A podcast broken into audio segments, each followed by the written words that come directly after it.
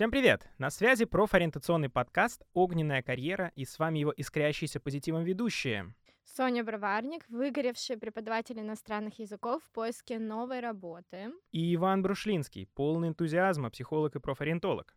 «Огненная карьера» — это подкаст о профориентации, о том, как строить огненную карьеру, не выгорая. Сегодня у нас в гостях Наталья Юрина, копирайтер. В школу Наташа всегда ходила с большим удовольствием. Она закончила с золотой медалью — которая, впрочем, никогда ей не пригодилась. С детства она занималась танцами и свои первые деньги заработала уже в 10 лет. В качестве первой работы Наташа вела кружок по танцам в родной школе. Она хотела пойти в Институт нефти и газа имени Губкина, но поступила в итоге в финансовую академию на факультет социологии. Наталья вовсе не собиралась быть социологом, но ей позвонили из вуза и предложили пойти туда на бюджет. Почему бы и нет, подумала Наталья — и так пролетело 6 лет бакалавриата и магистратуры. После третьего курса через знакомых она попала на неоплачиваемую стажировку в пиар-агентство Грейленд. Первое время ей там не нравилось, но потом она сама себя влюбила в работу и продолжила работать там в качестве контент-менеджера, хотя тогда такой профессии вообще еще не существовало.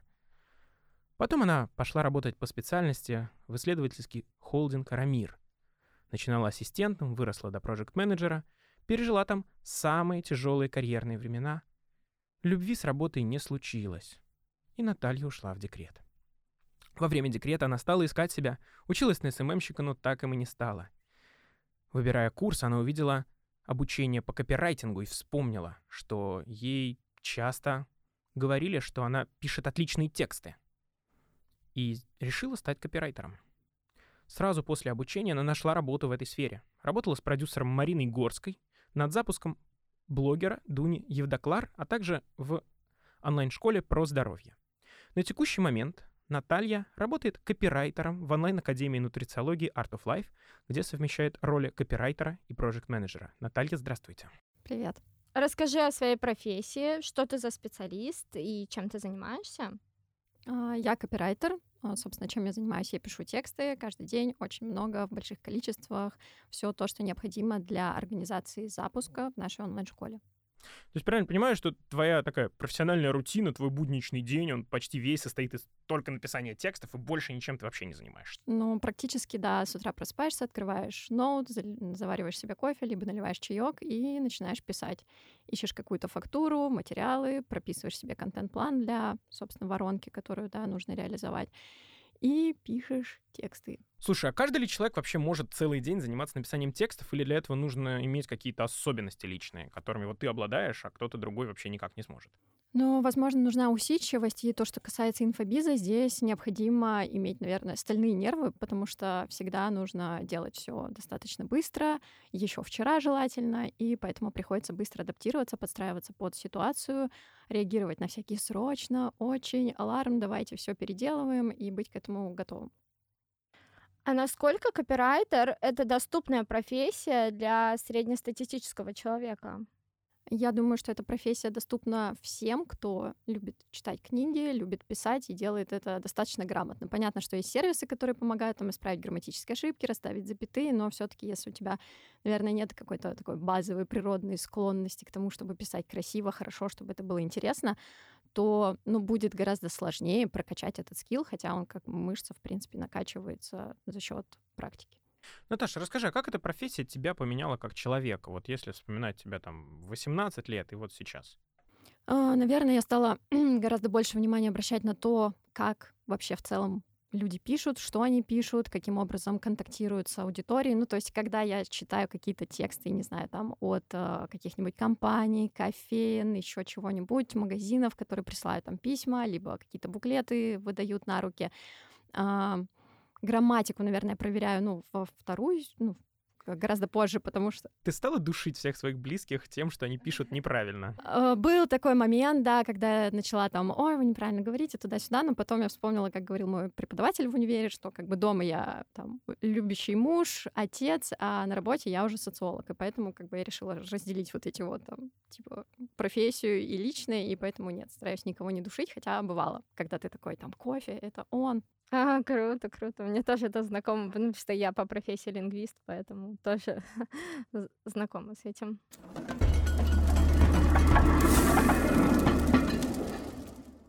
А знакомо ли тебе чувство профессионального выгорания? Вот меня очень волнует этот вопрос. Да, чувство профессионального выгорания мне знакомо, я с ним сталкивалась неоднократно, еще там в офлайне, грубо говоря, в своей работе. А, были очень крайне тяжелые периоды, когда ты приходишь домой, просто плачешь вечерами из-за того, что ты жутко устал от того, что, не знаю, на работе происходит какая-то несправедливость. А потом я от этого ушла надеялась, что я уйду от этого в онлайне, но, к сожалению, там тоже пришлось столкнуться с таким давлением, наверное, со стороны команды, когда руководители хотели очень больших результатов любой ценой, не, не знаю, не давая выходные там своим сотрудникам, когда нужно было больше, быстрее, сильнее, выше, и это было в таком постоянном каком-то напряжении, когда ты приходил на планерку, и ты точно знал, что сейчас тебя вот просто там уничтожат, и неважно, что ты сделал, хорошо, плохо, там, сильно ты старался, не сильно ты старался, в любом случае ты будешь плохим специалистом, плохим работником, и тебе нужно идти работать еще. Вот. Как ты преодолевала профессиональное выгорание?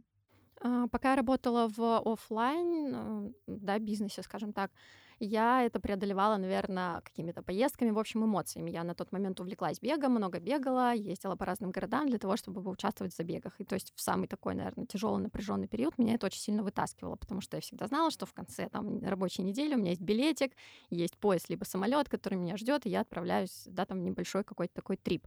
А в онлайн уже сфере ну, здесь приходилось, не знаю, балансировать, наверное, между просто тем, что ты такой, ой, мне удалось поспать, классно, там, мне удалось нормально поесть, тоже классно, ну и стараешься себя куда-то тоже вытаскивать, там, походить, не знаю, где-то там на природе, в парке, в общем, эмоционально как-то отдохнуть и убрать подальше телефон для того, чтобы он не принкал там какими-то очередными новыми уведомлениями. Слушай, а что именно в профессии вот привело вообще к этому выгоранию? Это обязательно выгореть или можно было как-то без этого обойтись? Я думаю, что, ну, именно в моей ситуации без этого обойтись было нельзя, потому что, ну, как бы обстоятельства, да, так сложились, что там, не знаю, компания поставила себе определенную финансовую цель, которую хотели добиться любой ценой. А при этом можно работать копирайтером совершенно без таких каких-то приключений, катания по американским горкам, то есть выбрать, да, себе подходящий какой-то проект и работать так спокойненько на том, не знаю, на той волне, на которой тебе комфортно. Ну, это, кстати, частая история, когда компании пытаются свои амбиции реализовать за счет сотрудников. А расскажи, а сколько как раз вот зарабатывать-то можно в этой профессии? Вот какие примерные существуют зарплатные вилки для начинающего, для уже опытного и ну, топового специалиста? Ну, как и везде, здесь зарплатная вилка достаточно большая, то есть можно стартануть там, я не знаю, из 500 рублей за разовый какой-то заказ, либо там с 20 тысяч оклада, там, работая в какой-то, да, может быть, небольшой компании, либо там, если эта компания находится где-то в регионе. А в онлайне, в принципе, потолка вообще никакого нет. В коммерческих, наверное, компаниях, если, да, там быть коммерческим редактором, ну, можно зарабатывать там, будучи вот именно прям руководителем отдела в районе 150. То, что касается... 150 в месяц? Да. То, что касается онлайн-бизнеса, ну, тут как бы все зависит от условий, скажем так, на которые вы выйдете. Но, наверное, если посмотреть HeadHunter, такая средняя зарплата там, копирайтера, контент-менеджера, да, который пишет тексты, будет ну, в районе 60 тысяч. Это в месяц тоже. Да. То есть э, верхняя планка, как вот, вот э, как бы, когда ты становишься топовым спецом, как бы, да, реально крутые проекты делаешь, вот сколько ты там максимум ты можешь примерно срубить? Сложно ответить на этот вопрос. Ну вот ты что, ну... вот слышала какие-то сплетни наверняка. Вот какие, там, не знаю, легенды ходят о вот этих богах таких вот, ну, которые можно профессии. и миллионы зарабатывать на этом. Все зависит от того, что ты делаешь. Ты, например, просто пишешь текст, да, там на заказ, ты можешь брать и 100 тысяч рублей, грубо говоря, за одну какую-то работу, за один текст, если ты там специалист в этой области. Либо ты можешь запускать свои какие-нибудь курсы, обучение по тому же самому копирайтингу, и тут уже как бы все зависит от, скажем так, целевой аудитории, от вообще твоей базы, которая у тебя есть.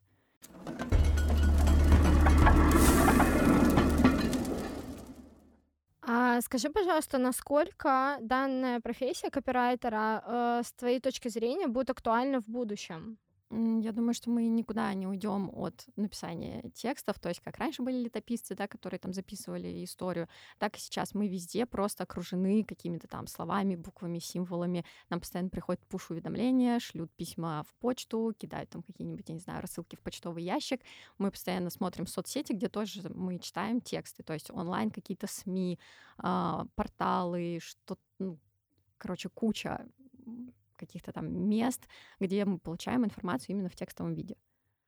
А может ли развитие искусственного интеллекта, сейчас же вот это все очень популярно, искусственный интеллект и так далее, так далее, а, как-то изменить или уничтожить э, профессию копирайтера на горизонте 20-30 лет?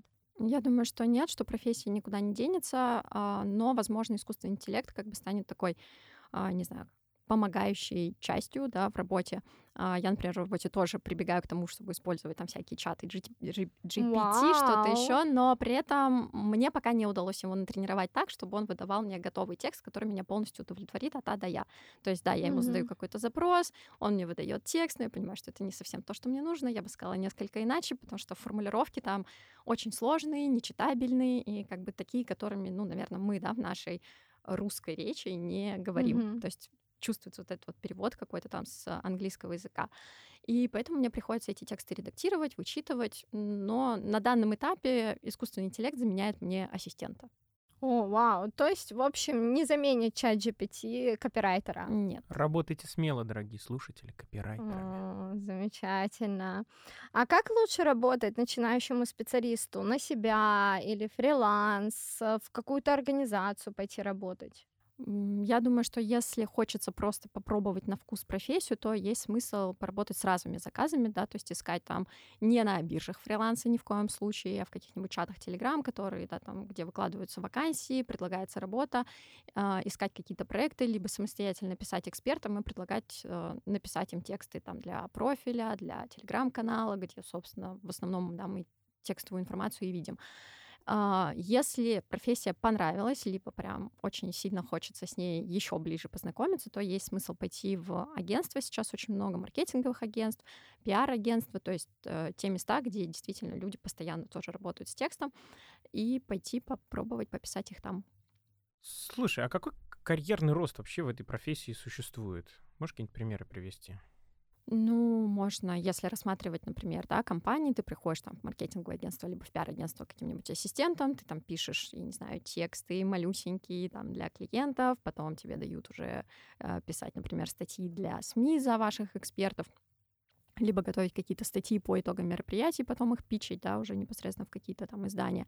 И здесь можно, ну, то есть либо прям, не знаю, возглавить какой-то редакторский отдел, да, стать редактором, либо же уйти именно в project менеджерство, как это правильно назвать, вот, и быть непосредственно там пиар-специалистом. И по большому счету, наверное, ну, как бы я вижу, да, такой рост для специалистов, это когда ты приходишь, начинаешь с каких-то там, с какой-то мелкой должности, и потом ты вырастаешь либо до менеджера, либо до редактора, но, в принципе, будучи копирайтером, э, все зависит от твоих каких-то интересов, ты можешь перемещаться там, что вертикально, что горизонтально. А вот какие как раз смежные профессии вообще из копирайтинга можно уйти? А, я думаю, что можно уйти в журналистику, но тут нужно будет подтянуть как бы, да, специфику этой профессии, либо же уйти быть проектом в абсолютно разных областях. То есть можно быть продукт-менеджером, можно быть проект-менеджером. Все зависит от интересов и, наверное, той сферы, в которой ты развиваешься изначально.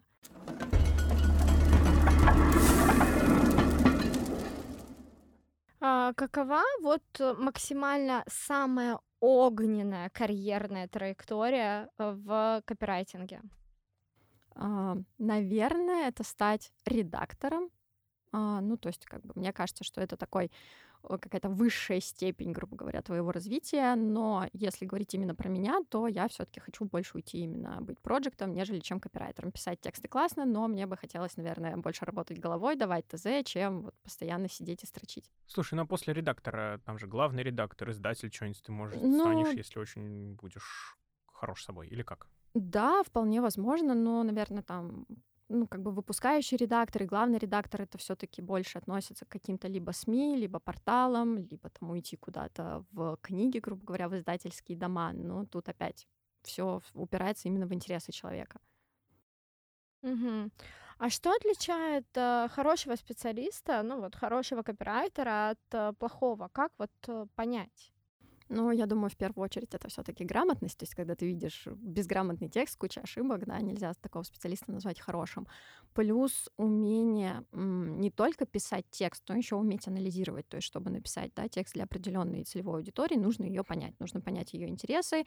И зачастую тебе клиент там, либо заказчик не принесет на блюдечке такой файлик, либо там какую-то табличку с тем, что вот он мой идеальный клиент, вот для него я буду писать. То есть здесь нужно уметь немножко там и в психологию, и в абсолютно разные сферы для того, чтобы понять, с кем ты работаешь, для кого ты пишешь, проанализировать информацию, которая пользуется да, наибольшим спросом у читателей, и создать уже какой-то интересный текст. То есть тут тоже нужно немножко где-то проявить свою фантазию и, не знаю, почувствовать себя с писателем Кингом каким-нибудь, чтобы написать так, чтобы тебе было интересно читать. Слушай, а высшее образование вообще пригодилось тебе в этой профессии, или можно и без него было обойтись? Я думаю, что сейчас, конечно, можно, наверное, обойтись и без него, но своему высшему образованию я благодарна тем, что оно было таким обширным, и как бы, наверное, я получила фундаментальное, такое классическое какое-то образование с уклоном, да, там, в свою специальность. То есть меня научили работать с огромным объемом информации, что немаловажно для копирайтера. А, не знаю, научили анализировать, делать выводы, и все это мне очень сильно пригодилось. А, скажи, пожалуйста, можешь ли ты назвать а, два или три наиболее успешных публичных представителя в копирайтинге? Ну, наверное, самый такой, кто мне сейчас приходит на ум, это Ильяхов, а, да, создатель там главреда. Максим Ильяхов, да? Да-да-да. А, Пиши, сокращай. Да, он написал знаменитую вот эту книжку, но не знаю, я ее читала с огромнейшим трудом, мне она давалась крайне легко, потому что вот это вот все типа стиль коротенький, где там какие-то простые предложения, ничего лишнего. Не знаю, мне кажется, что в этом нет души, и это достаточно сложно читать. А больше, ой, даже не знаю, просто я не сильно слежу за какими-то там топами рынка, у меня нет какой-то ролевой модели, за кем я стремлюсь, я работаю, делаю то, что мне интересно, и взаимодействую с теми там, людьми, специалистами, которые мне тоже интересны. А какие там две или три основные книги на тебя оказали прям наибольшее влияние? Ну вот книга Ильяхова я ее читала, но она не оказала на меня влияния. А так, наверное, именно такие профессиональные книги, честно сказать, не оказали какого-то прям глобального там воздействия на меня, не меняли там мое видение, взгляды на работу, на профессию.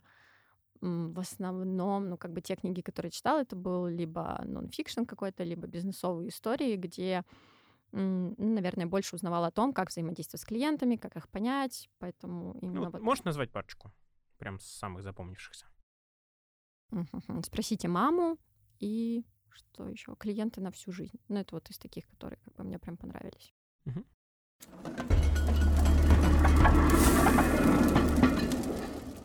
Я бы, знаешь, я бы, вот мне всегда интересно что-то более такое, знаешь, э, в философию профессии заходить. А, с точки зрения того, что вот эта работа с текстом, она вообще... Ну, Влияние как? на умы. А? Влияние О, на умы. Тоже интересный, интересный момент. А, то есть мало того, что действительно текст они формируют очень во многом там, мышление, представление людей обо всяких вещах. Не знаю, ты еще чувствуешь ответственность за то, что ты пишешь, и что потом люди поглощают и читают? Да, конечно, чувствую. Во-первых, потому что я пишу на тему здоровья, то есть тут как бы нельзя факапнуться, нужно обязательно проверять факты, не знаю, консультироваться с нашими экспертами для того, чтобы информация была достоверной, а, правильной, потому что наша аудитория очень умная, она очень хорошо разбирается в том, о чем мы пишем, и если где-то будет какой-то косяк, то нам обязательно придут, об этом скажут, что типа, а, ну тут у вас в письме была какая-то ерунда написана. Вот. Плюс, ну, как бы получается, что мне постоянно приходится расширять свой собственный кругозор, потому что, не знаю, здоровье для меня это какая-то такая история, типа, ну, где-то там потом, между делом, вот когда там будет время, я о нем позабочусь. А тут ты каждый день что-то изучаешь, пишешь, э, пытаешься донести людям, насколько важно заботиться о своем здоровье, вообще за ним следить. То есть, если у тебя там болит голова, то как бы это может быть не то, что там давление, погода и всякая вот такая история, про которую мы обычно думаем, что это может быть, да, симптом чего-то очень серьезного и сам начинаешь, ну, я сама начинаю задумываться о том, что как бы, блин, а может быть, сходить там лишний раз, грубо говоря, к врачу, и все темы, с которыми работаешь, ты, во-первых, сам в них погружаешься, а во-вторых, это меняет, ну, как-то, не знаю, мое личное сознание. И при этом я понимаю, что то, что я передаю людям, меняет их сознание. И поэтому нужно быть очень аккуратным, очень так нежно, плавно обо всем говорить, доносить какие-то ключевые смыслы. И это бывает очень непросто. А скажи, пожалуйста, вот э, факт-чекингом занимаешь... Это, это входит в твои полномочия? То есть ты сама занимаешься факт-чекингом или у вас в команде работают факт-чекеры, которые все это перепроверяют? В нашей команде я человек-оркестр, то есть я там, не а. знаю, делаю очень много всего, поэтому да, я все проверяю сама, перепроверяю, как бы если мне нужна помощь или там, допустим, где-то я посмотрела на каких-то ресурсах информацию, она расходится, кажется мне противоречивой, то я иду к нашим экспертам и говорю, так, мне вот нужен ответ на этот вопрос.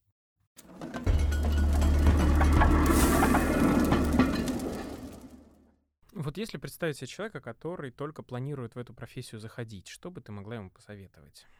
Я бы, наверное, посоветовала больше читать, но не только книг, а в том числе смотреть вот как раз те материалы, которые размещают компании. Во-первых, а, так можно понять, что нравится, что не нравится в плане сфер. То есть там, не знаю, пришла рассылка там от какого-нибудь банка, ты такой, да ну, типа, мне это не интересно.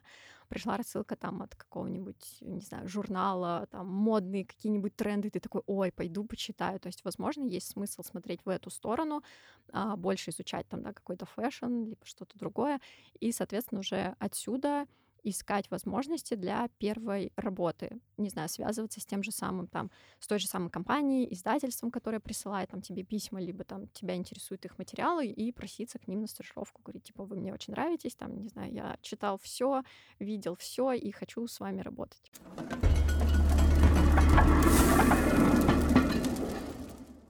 А в твоей э, собственной жизни был вообще какой-то опыт профориентации? Или скорее все как, как, как пошло, так и получилось. Ну, когда я училась в школе, конечно, мне было интересно, но это все ограничивалось тестиками в интернете, либо там что-то какие-то тесты были в школе, о результатах которых мы потом абсолютно ничего не знали.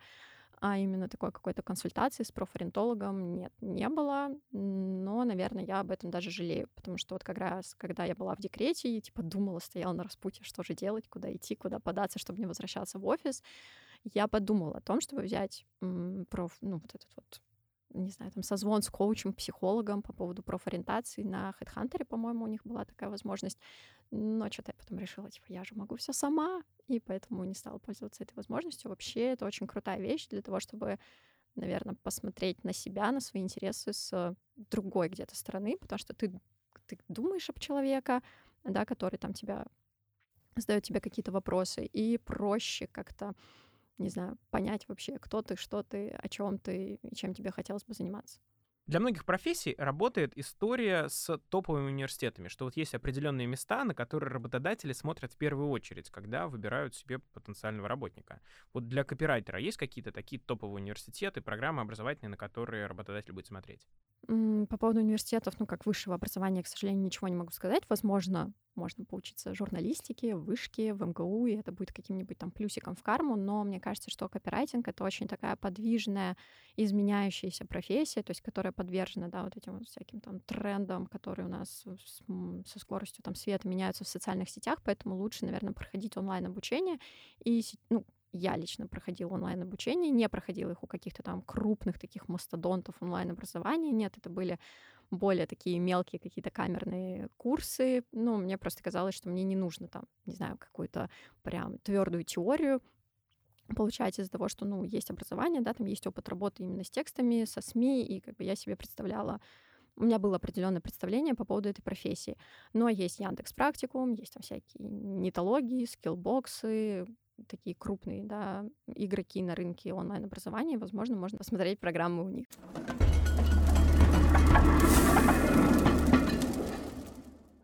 Наташа, можешь назвать какие-то э, этапы становления копирайтинга? Как это все началось? А, я думаю, что, ну, прям этапы я тебе не расскажу, исторический какой-то такой, не знаю, списочек да, с датами я тебе не дам, но мне кажется, что все началось еще с, наверное, вот этих вот купончиков в журналах, которые были блин, с купонов, которые были в американских журналах, когда там тебе приходит журнал, какие-то там товары, пройдите опросы, что-нибудь еще, отправьте вот этот вот купон, вырежите его, там, отправьте на почту обратно в издательство. Вот, наверное, где-то оттуда все это дело и началось. Ну, то есть вообще печатная продукция. Мне кажется, это вот как раз зарождение того копирайтинга, который мы знаем сейчас, потому что нужно было заинтересовать читателя да, пробудить в нем какую-то мотивацию, сделать сложные действия, там мало того, что прочитать, не знаю, решить сканвор, так еще потом пойти, отправить, потратить на это время для того, чтобы оформить письмо и запульнуть его в редакцию. Наверное, ну вот началось все где-то с этого. Интересно, интересно. А скажи, пожалуйста, еще такой вопрос меня интересует. Э, где-нибудь вот в каких-нибудь фильмах, допустим, а, встречала ли ты когда-нибудь там какие-нибудь классные истории про копирайтеров, там, допустим, там, ну, не знаю, там, например, какой-нибудь фильм мне приходит на ум, там, «Дьявол носит Прада», э, где там в, гла- в главной роли Мэрил Стрип и Энн Хэтуэй там приходит в издательство, там, э, работает там. Вот в журналистике мне какие-то такие примеры приходят на ум почему-то. А, а вот что-нибудь такое про копирайтинг есть? Вот что-нибудь такой какой-нибудь классный фильм, такой мотивирующий, чтобы вот, вот э, те люди, которые вот э, захотят работать копирайтерами, они что-нибудь такое посмотрели? Ну, наверное, совсем свежего. Мне лично на ум приходит только Эмили в Париже, но это не совсем там про копирайтинг, О, это больше сериал, про SMM. Да, да, да, сериал. сериал. О, обожаю Эмили. Вот, Мгм. и больше, наверное, нет, ничего такого не подскажу. Круто, классный сериал вообще. Супер, топ. А, ну что, теперь э, огненный блиц, э, за который я боролась. Иван не хотел проводить огненный блиц. Так что, э, ну что, работать в найме или делать свое дело? Делать свое дело. Почему? Ну, наверное, на старте хорошо поработать в найме, а потом уже уходить в какие-то свои интересные проекты. Это, например, создавать какой-то онлайн-проект. Нет, не обязательно можно создавать какое-то свое СМИ, ну, в том числе обучение, если это интересно. Ну и мне кажется, интереснее работать, скажем так, самостоятельно. То есть, когда ты заходишь в проект, ты такой, типа, сейчас я вам тут все порешаю, напишу, как все будет классно, а не когда тебе сверху сваливают задачки, то есть, чтобы к тебе приходили и тебя хантили как крутого специалиста. О, круто. Офис или удаленка? Удаленка. Почему? Да, потому что это удобно, ты проснулся, и тут же, ну, короче, ты можешь сам распланировать свой день, тебе не нужно тратить время на какие-то там поездки, метро, толкучку, пробки. Э, Ты работаешь в том графике, который тебе удобен, и наслаждаешься тем, что ты можешь это делать лежа на диванчике. А у тебя нет такого ощущения, что вот, это, вот этих границ, стираются границы работы и личной жизни, семейной жизни и всего-всего? Стираются, но это опять-таки твоя ответственность, и ты должен сам четенько расставить, когда ты в доступе для клиентов, там, для работодателя, когда нет. Мгм. А польза для общества или дополнительный личный доход? польза для общества. Мне кажется, что когда ты такой отдающий, это хорошо, когда ты делаешь что-то на благо общества, своей, там, я не знаю, страны, семьи, кого- и приносишь какую-то пользу. Мгм, круто. А копирайтинг, э, копирайтинг — это искусство или ремесло? Ремесло, я думаю. Почему? Ну, искусство это больше про писательство скорее, а здесь ты работаешь с определенными какими-то там структурами, как бы то ни было, ты придерживаешься каких-то маркетинговых таких фишечек в своей работе, и это ну, не то чтобы это какие-то прям жесткие такие формулы, по которым ты там пишешь, нет, но тебе нужно учитывать определенные моменты для того, чтобы донести свою мысль до аудитории. Круто.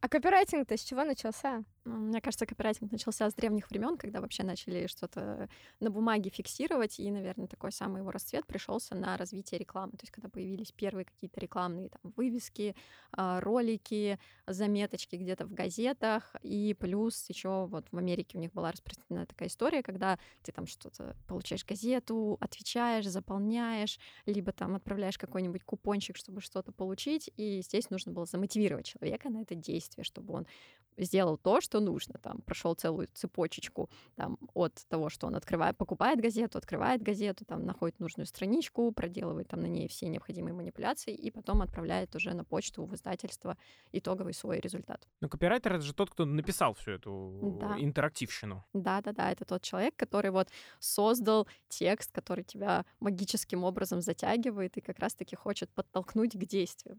О, о, вот это меня очень интересует. А вот каким образом образом он магически тебя вот э, к действию побуждает? Это какие-то приемы речевого воздействия, которые нужно знать э, при создании текстов, правильно? Я думаю, что не совсем так. То есть это не какая-то готовая формула и набор слов, который ты взял и подставил там в любой текст а, рекламный, либо там письмо, рассылку, статью. Это все таки ты ориентируешься на аудиторию, на ее какие-то там хотелки, боли, мечты, желания, там, что у нее сейчас болит.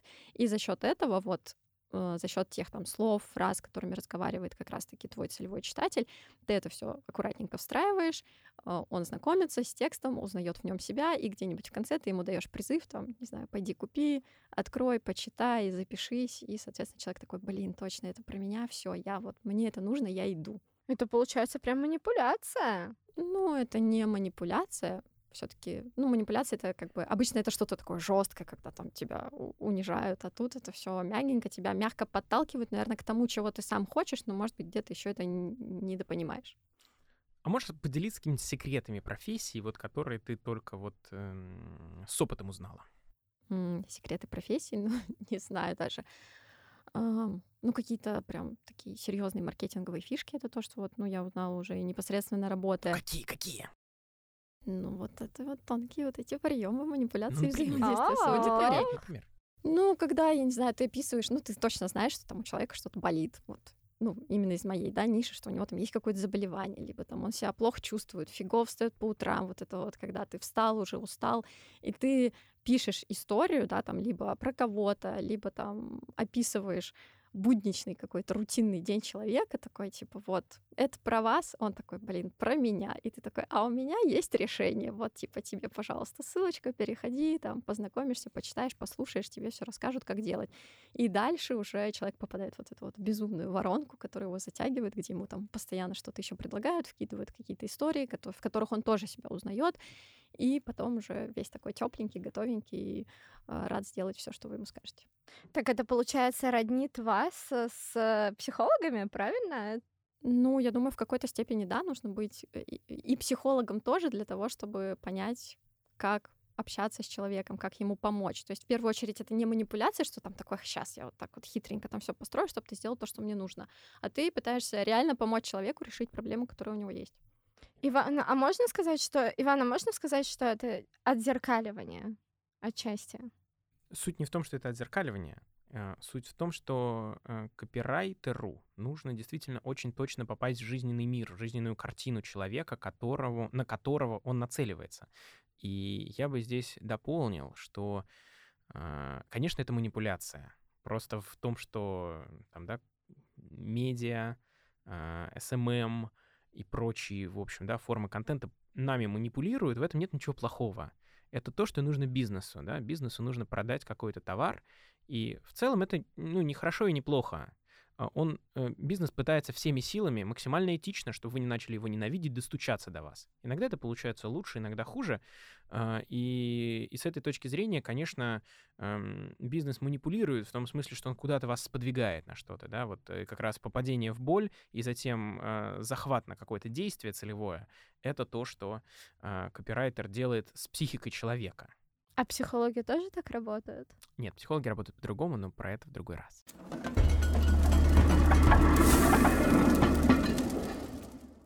В чем отличие профессии копирайтера для B2B и B2C сегмента? Я думаю, что, во-первых, в стилистике, ну, то есть немножко будет разный tone of voice, и это будет зависеть от ниши, в которой ты работаешь. Ну, то есть в любом случае, общаясь с человеком, ты пытаешься достучаться до там, не знаю, конкретного человека, каждого, зайти в его дом, чтобы вот ты оказался там через какой-то свой там, текстовый материал. А когда ты работаешь с B2B сегментом, ну, наверное, здесь, в принципе, как бы совершенно по-другому строится работа, то есть тебе не нужно Uh, не знаю, там, проникнуть в сердца своих читателей, тебе нужно донести конкретную какую-то пользу, которую ты можешь принести своему партнеру. И как-то, ну, наверное, на языке бизнеса это все так обрисовать, что как бы вот есть мы, есть вы, мы можем закрыть вашу проблему вот такими-то, такими-то путями. И основное, что нужно сделать, это вот как-то очень сжато, а, четко и по делу донести до лица принимающего решения, что как бы у вас случится матч, что вот мы можем закрыть вашу боль, решить вашу проблему.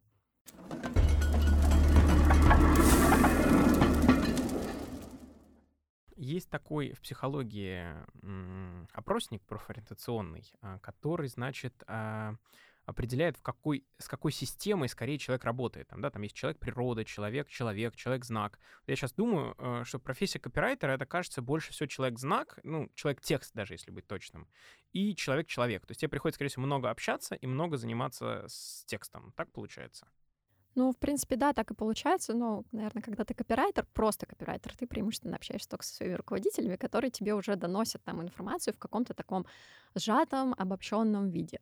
Но по-хорошему, чтобы вот прям именно писать такие какие-то сочные, интересные тексты, это нужно самостоятельно проводить каздевы, общаться там с какими-то клиентами, которые зашли, не знаю, там, в ваш бизнес, стали вашими клиентами, либо с потенциальными клиентами, либо с теми, кого вы пытались привлечь, но они в итоге не пришли, не купились на все ваши вот эти вот уловочки, и такие решили, что нет, мы все сделаем без вас, самостоятельно, пойдем своим путем, и с ними тоже нужно поговорить, то есть для того, чтобы понять, чего им не хватило, и вообще понимать на одном языке, вы разговариваете со своей целевой аудиторией, либо нет.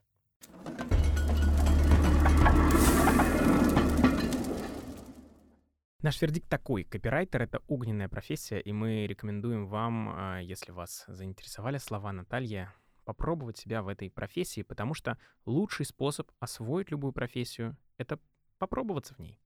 Вы слушали подкаст «Огненная карьера». Подписывайтесь на психологическое медиа «Зерно», ставьте лайки и до новых встреч.